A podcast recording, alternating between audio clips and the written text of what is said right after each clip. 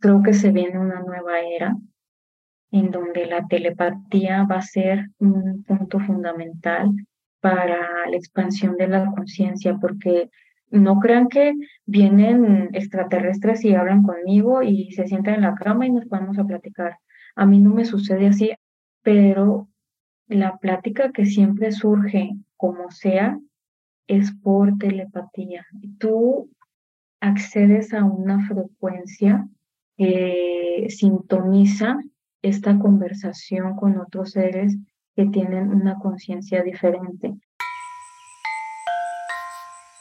Este podcast es amorosamente creado para hablar junto con otros especialistas expertos sobre todo aquello que influye en la expansión de la conciencia y el proceso evolutivo álmico.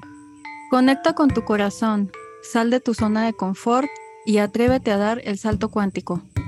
Yo soy Bugambilia Ríos, soy lectora de registros akáshicos, hago lecturas de tarot y puedo fungir como medium. Yo soy conciencia expansiva.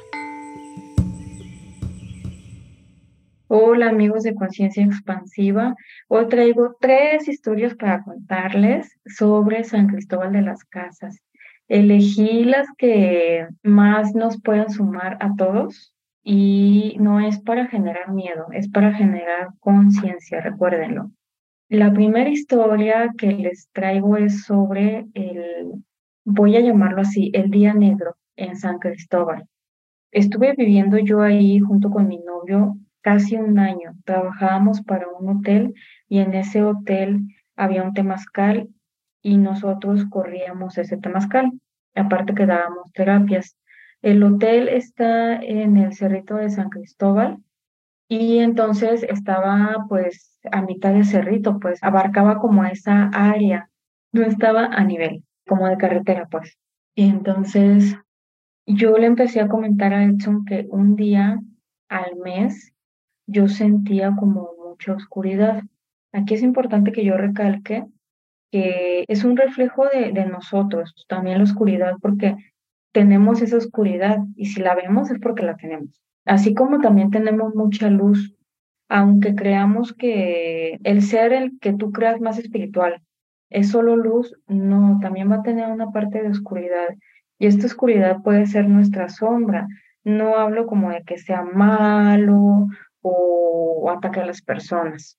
Entonces, este día negro percibía yo que bajaba sombras desde, pues desde la punta del cerrito, eran como llamadas y había mucho tránsito álmico. Como yo los veía, eran sombras translúcidas y iban como en fila sin voltear a ver a nadie, o sea, no me ponían atención a mí, ellos iban a donde tenían que llegar.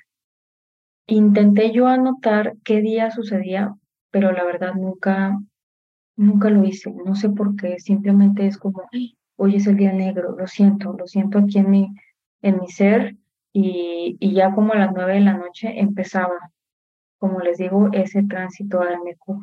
Yo pienso que bajaban hacia enfrente del cerrito de San Cristóbal, o sea, en, enfrente ya cruzando todo San Cristóbal había una montaña yo pienso que ahí es donde estaba el llamado. ¿Para qué lo llamaban? No tengo idea. Yo me imagino que era un poquito de brujería negra. No tengo prejuicio sobre eso, mm, ni estoy a favor ni en contra. Simplemente yo mi servicio lo doy siempre desde la luz o trabajo desde la luz. ¿Para qué?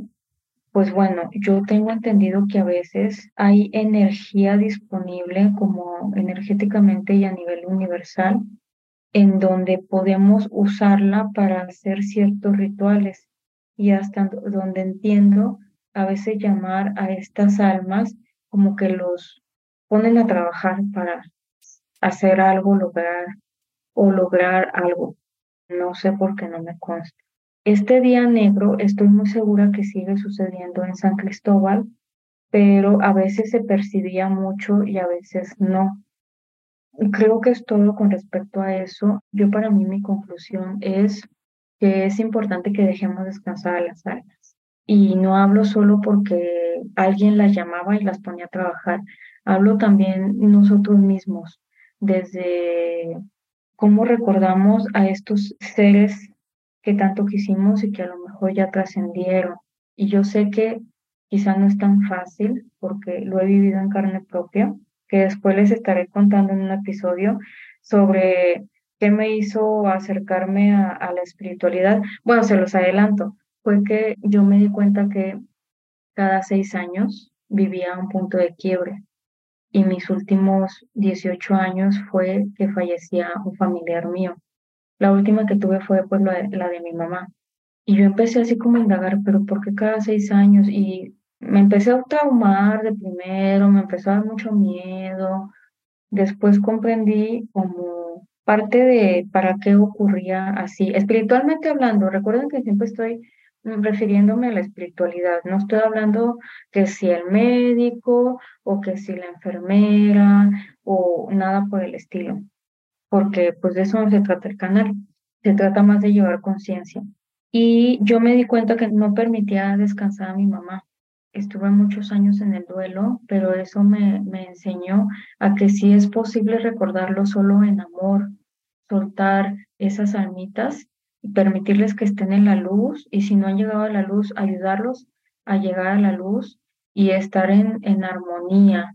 Quizás sí, a veces los extrañemos y lloremos. Claro, hay que validar esa emoción y hay que verla, pero hay que ver también que hay posibilidades para dejar descansar a las almas. Ese es el primer tema. El segundo tema que les quería contar es sobre un señor que yo veía en el Temazcal en la noche. Estoy hablando de un señor que ya había trascendido, un espíritu. Yo lo veía parado ahí, incluso lo llegué a soñar e incluso en canalizaciones que yo tuve con mis alumnos de registros akáshicos pregunté por ese espíritu y pues simplemente era un espíritu que ahí estaba, no era como guardián, porque a veces los temazcales sí tienen guardianes y son magnificentes y amorosos y alegres. Él no, simplemente estaba. Entonces, mi novio y yo que corríamos juntos el temazcal, lo dejamos ser, hablamos con él, le dijimos que estábamos como en son de paz, llevando nuestra banderita blanca, nuestra tradición era la del amor, y no estábamos en contra de nada. Y eso nos permitió pues llevar o hacer los temazcales pues, de manera armoniosa. Esa es la segunda. Y luego la tercera. Esta no es tanto de espíritus, pero es de las estrellas y a mí me encanta. Una vez en el Parque Encuentro en San Cristóbal hicieron como una feria de terapias y entonces yo me anoté para hablar sobre Reiki. Llegamos al parque, se acercó un señor, me dijo que si allí era la plática de Reiki o sanación con manos, le dije que sí, y me empieza a contar su historia. Fue el único que llegó con su esposa. Cada ponente tenía poquitas personas porque San Cristóbal tampoco es tan grande. entonces, me dijo que hacía siete años atrás él empezó a canalizar. Pausa. Canalizar desde el punto de vista espiritual se trata de recibir información de la divinidad, de las estrellas, de los ángeles, como le quieran llamar, que generalmente nos va a hacer un bien.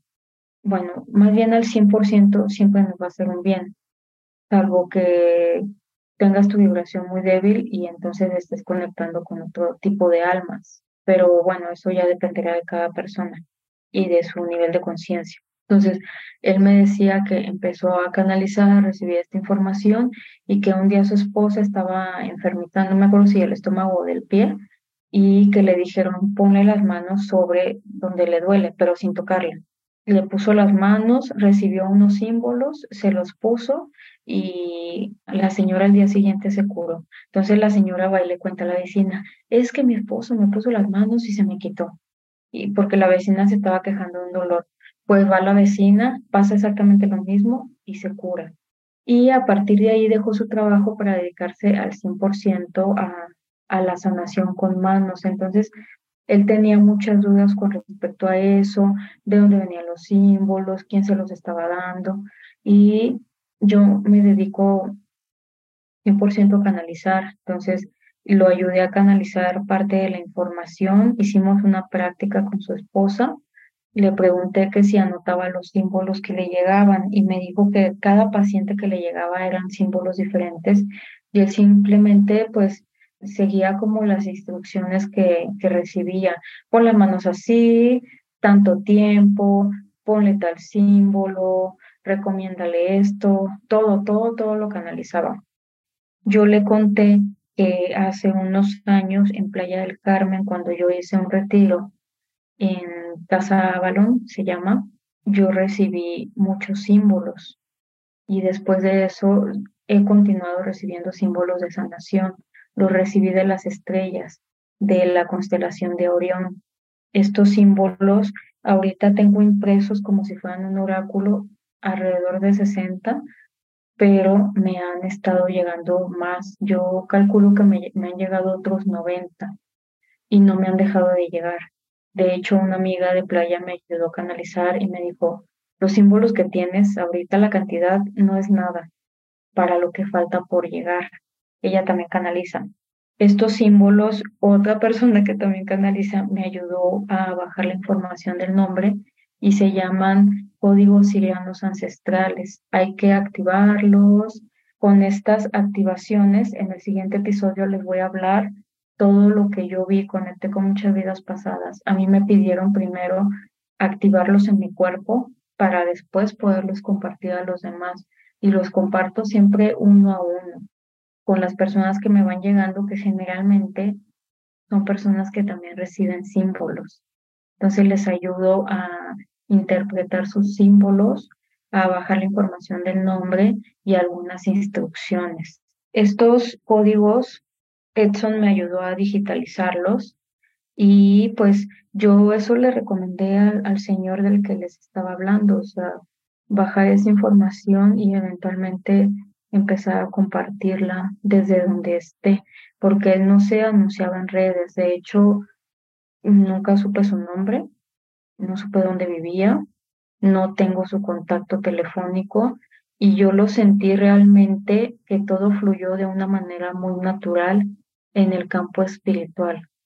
No necesitábamos saber más uno del otro. Era simplemente, a ver, tú me puedes ayudar a descifrar esto, a entender qué me está pasando y a la vez yo te puedo ayudar a comprender que habemos muchas personas que estamos pasando por esto y no es de unos cuantos. De hecho, ya pasando como al siguiente punto, he visto mucho en TikTok ya personas que canalizan y están descargando o recibiendo información también de, de códigos. No sé, para mí creo que se viene una nueva era en donde la telepatía va a ser un punto fundamental para la expansión de la conciencia, porque no crean que vienen extraterrestres y hablan conmigo y se sientan en la cama y nos vamos a platicar. A mí no me sucede así, aunque no dudo que a muchas personas sí. Pero la plática que siempre surge, como sea, es por telepatía. Tú accedes a una frecuencia que sintoniza esta conversación con otros seres que tienen una conciencia diferente. Ahora, no estoy hablando de extraterrestres que te van a abducir ni nada. Esos son otros temas que la verdad yo no me dedico a eso. Yo estoy hablando de seres de luz.